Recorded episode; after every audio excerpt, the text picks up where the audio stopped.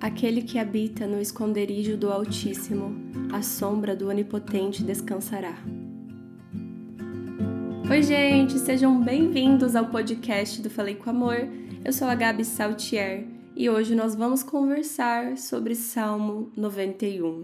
Aquele salmo que todo mundo já recitou pelo menos uma vez e que eu cresci ouvindo.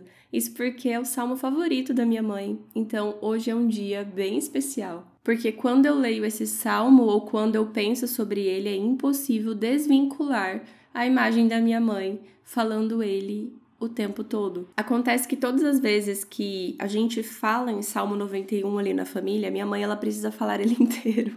Ela não fala só um versículo, ela precisa falar todos os 16 versículos que ela cresceu falando, recitando e que estendeu a minha infância também, então é um salmo muito especial.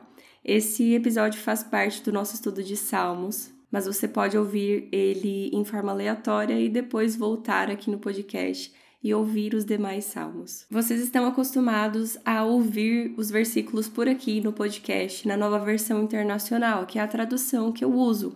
Porém, eu cresci e decorei esse salmo na Almeida. Então, para mim, quando eu leio ele fora da Almeida, eu sinto falta de algumas palavras que eu acho que são chaves aqui, como por exemplo, a palavra onipotente do versículo 1. Então, para esse episódio, hoje eu escolho uma tradução super tradicional, mas porque estamos falando de um salmo muito tradicional, que deve ser o segundo mais citado, talvez apenas atrás de Salmo 23. Se você ainda não leu esse salmo, hoje eu te convido a ouvir o episódio até o final. E para quem ouve o episódio todos os dias, sabe que eu falei algo diferente por aqui, mas calma que você já já vai entender. O Salmo 91 tem praticamente uma promessa por versículo e por isso eu acredito ser um salmo tão importante de a gente saber realmente firmar essas palavras em nosso coração. Porque aqui o salmista realmente revela em como Deus cuida de nós nos momentos mais adversos da nossa vida. Esse salmo mostra em como Deus livra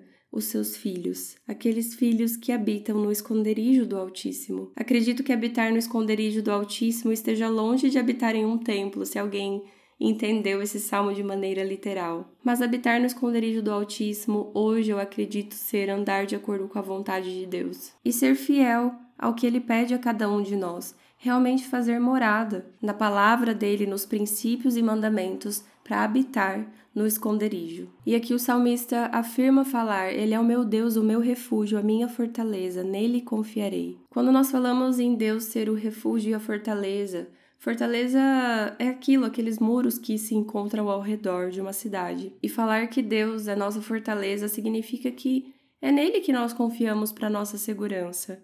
Nele nós podemos confiar. E agora começam os porquês. Por que você confia nesse Deus? É porque ele te livra do laço do passarinheiro, ele te livra de uma peste e ele te encobre com suas penas. Sabe que os pássaros, eles são muito protetores com os seus filhotes e os pais realmente cobrem os passarinhos com suas penas. Essa não é a única passagem que fala sobre as penas, né, e as asas sobre os seus filhos. Em Mateus 23, 37 fala: Quantas vezes quis eu ajuntar os teus filhos como a galinha ajunta os seus pintinhos debaixo das asas. Então, isso demonstra um cuidado parental, assim como as aves têm com a sua prole. Eles protegem os filhotes embaixo das asas.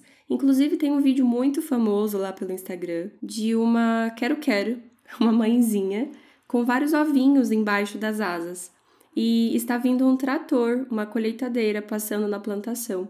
E esse trator ele tem um sensor de câmera, né? Ele vai filmando a frente para o motorista ver aonde está passando. E a filmagem da Quero Quero, ela está em cima dos seus ovinhos com as asas estendidas. O trator está vindo e ela não sai. Ela fica protegendo aqueles ovinhos como a vida dela Inclusive a vida dela estava em jogo ali e o trator ele passa entre ela, né? Então ela passa certinho por baixo sem machucar, mas ela não saiu dali. Então assim, é lógico que contra aquele trator, aquela quero quero não tinha chance alguma, mas ela não saiu dali. Quem dirá Deus que já venceu a morte, já venceu o pecado? Ele nos abriga debaixo das suas asas. E por isso nós não teremos medo, não precisamos ter medo do terror de noite, nem da seta que voa de dia, nem da peste que anda na escuridão, nem da mortandade que assola o meio-dia. Porque a verdade é que aqui na terra nós veremos muitas pessoas caírem, mil caindo ao nosso lado, dez mil à nossa direita, mas nós não seremos atingidos. E eu sei que as aflições do mundo realmente chegam. E Jesus falou pra gente que isso iria acontecer, mas a queda final, a morte eterna, não vai nos atingir, porque aos anjos do Senhor, ele dá ordem ao nosso respeito. Olha como esse versículo 11 é forte. Pense no poder de Deus e nos anjos esperando uma ordem direta dele para que esses anjos protejam a sua vida, para te guardar nos seus caminhos. Eles nos sustentam para passarmos por leões, por cobras e tudo isso porque ele nos ama, e por último, uma promessa de vida longa. E nós sabemos que aqui na Terra a vida nem é tão longa assim, mas a vida com Deus pode ser eterna, pode ir além. Eu entendo N motivos do porquê esse salmo é o favorito de muitos inclusive da minha mãe. E eu agradeço a ela ter me feito crescer com tanto contato com esse salmo de forma que ele é tão especial. E por isso hoje eu queria terminar o episódio de uma forma diferente. Ao contrário de ler o salmo assim que terminar o episódio, escute o salmo agora. Aquele que habita no esconderijo do Altíssimo e descansa à sombra do Onipotente, diz ao Senhor: Meu refúgio e meu baluarte, Deus meu, em quem confio. Pois ele te livrará do laço do passarinheiro e da peste perniciosa. Cobrir-te-á com as suas penas, e, sob tuas asas, estarás seguro. A sua verdade é pavês e escudo.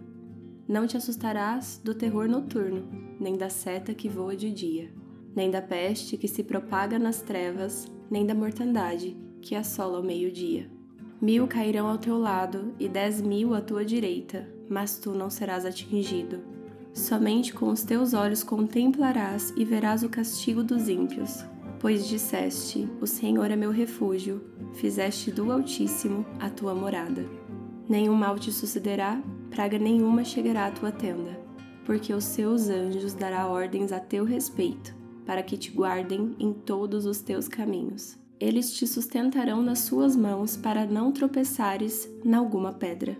Pisarás o leão e a áspide, calçarás os pés o leãozinho e a serpente. Porque a mim se apegou com amor, eu o livrarei.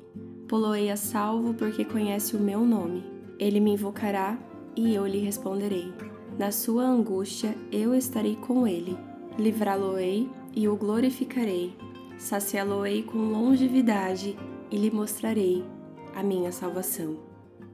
Fiquem com Deus e um beijo da Gabi.